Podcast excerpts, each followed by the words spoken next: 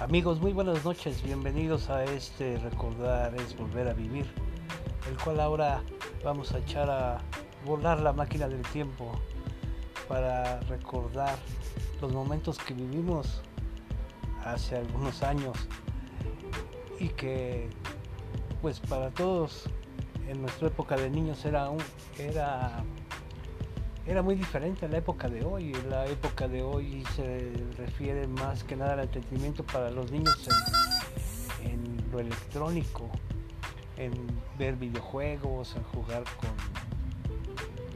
con, con juguetes que se necesitan con control remoto. Y en, y en nuestras épocas, en nuestros tiempos, era muy bonito salir a jugar a la calle, tener un simple muñeco ese muñeco era un luchador.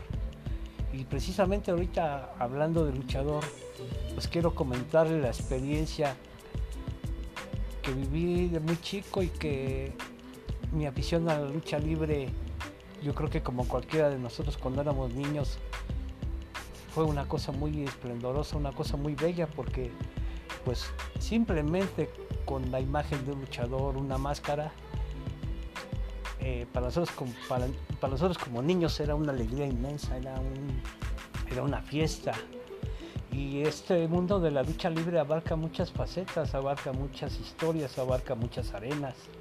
Yo les voy a hablar, ahorita en general les voy a hacer algunos comentarios, pero eh, este material da para mucho porque pues podemos hablar de diferentes arenas que hay en la Ciudad de México, que hay en la Ciudad de Monterrey, en Guadalajara, arenas chicas que en su momento les explicaré qué es el término de arena chica, porque pues arena chica dice uno, bueno, pues es una arena insignificante, pero no, una arena chica en el mundo de la lucha libre era algo fascinante. Por ejemplo, yo ahorita les voy a, a empezar a comentar los recuerdos que tengo de la colonia Romero Rubio, en especial eh, ubicada prácticamente en el centro de dicha colonia, se encontraba la Plaza de Toros El Cortijo, una plaza que era,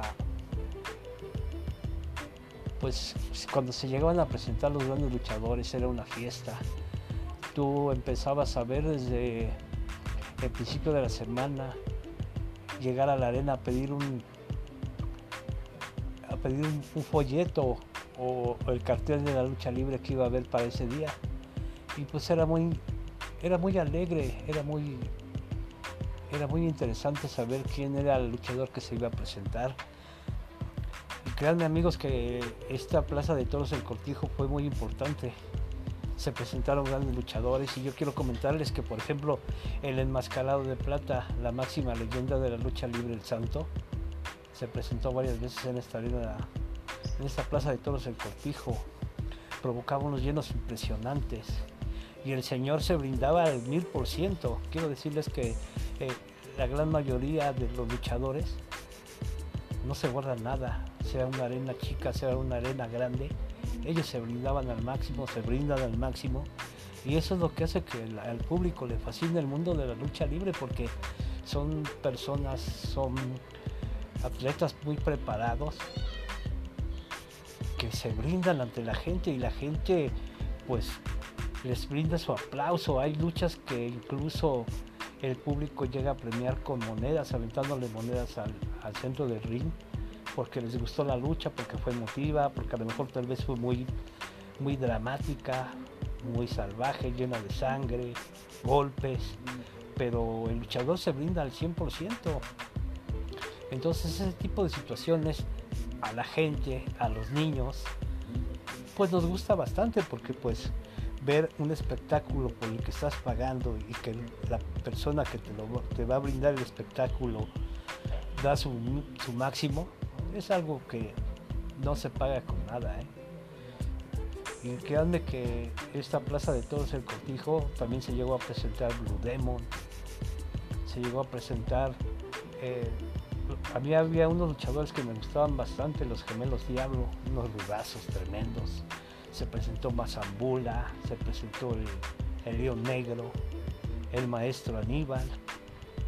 Los villanos, era una fiesta también cuando los villanos que vivían en la colonia Moctezuma, muy cerca de ahí de la Plaza de Toros del Cortijo. También el villano tercero fue un ídolo ahí en esta Plaza de Toros del Cortijo.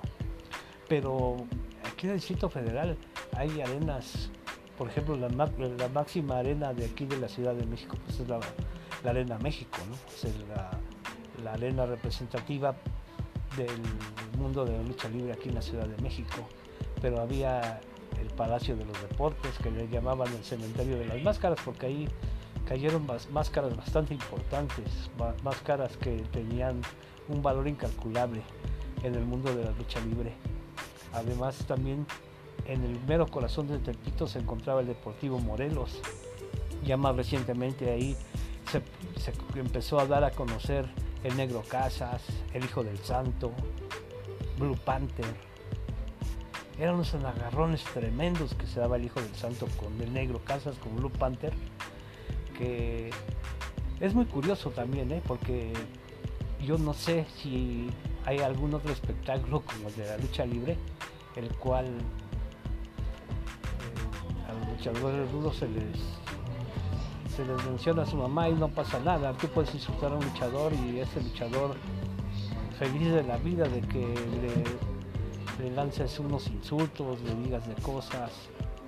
Y pues bueno, en su momento les voy a comentar de, cada arena, toda su fundación, qué luchas importantes se presentaron ahí.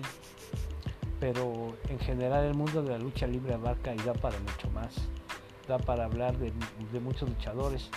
Y ahorita quisiera en especial agradecerles a las personas que me han hecho el favor de escucharme eh, en el país de Irlanda.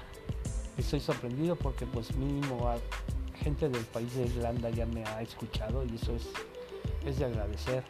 A nuestros hermanos de Panamá también, en Estados Unidos.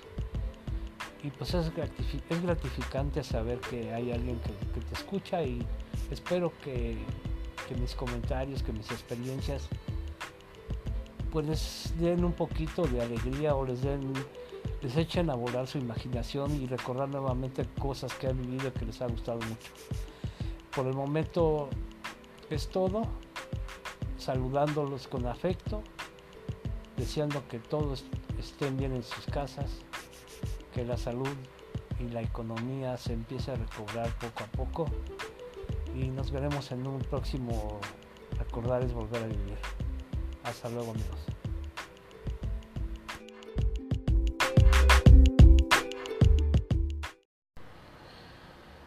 Amigos de Recordar es Volver a Vivir, muy buenas noches. La música tropical romántica está de luto. Falleció el chaparrito de oro, Andrés Terrones, fundador e integrante de la única e internacional Sonora Santanera. Andrés Terrones ha dejado una huella muy importante en la música tropical romántica, su voz incomparable, además de que perteneció a la, agrupación más importante que ha habido en México en la música tropical, la Sonora Santanera, bajo el mando de Carlos Colorado, haciendo cuarteto en voces con Juan Bustos, Pepe Bustos, Silvestre Mercado y Andrés Terrones.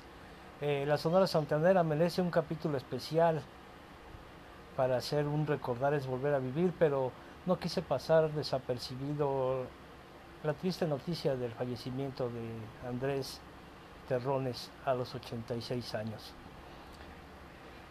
Ha muerto el último integrante original de la Sonora Santanera, ha dejado una huella muy importante, sus canciones que a mí siempre desde pequeño me llamaron mucho la atención, su voz, su calidad interpretativa, canciones como Luces de Nueva York, Mi Adiós, Lo siento por ti. El maestro Andrés Terrones siempre se brindó al máximo a pesar de que sufrió algunas operaciones por su garganta, tuvo problemas con su garganta, pero se brindó al máximo y mientras estuvo al mando, Juan Carlos Colorado estuvo al mando de la Sonora Santanera. La Sonora Santanera fue una agrupación impecable, una, agrupación que donde se presentaba hacía llenos importantes y que era muy querido por todo el público. pero sufrió después de la muerte de Carlos Colorado en paz descanse. La agrupación sufrió varios cambios, algunos integrantes quisieron formar su propio grupo, pero pues son cuestiones que a mí no me gustaría recalcar porque más que nada recordar al maestro, Andrés Terrones como uno de los máximos intérpretes de la música tropical romántica es lo más importante, recordar sus, sus canciones, recordar los bellos momentos que vivió con la agrupación de la Sonora Sontanera. Y pues nada más quería hacer eh, de su conocimiento el fallecimiento de este gran intérprete. Descansa en paz el maestro Andrés Terrones y próximamente un especial de la única e internacional Sonora Santanera, la original. Muy buenas noches, que tengan un excelente sueño. Amigos de Recordar es Volver a Vivir.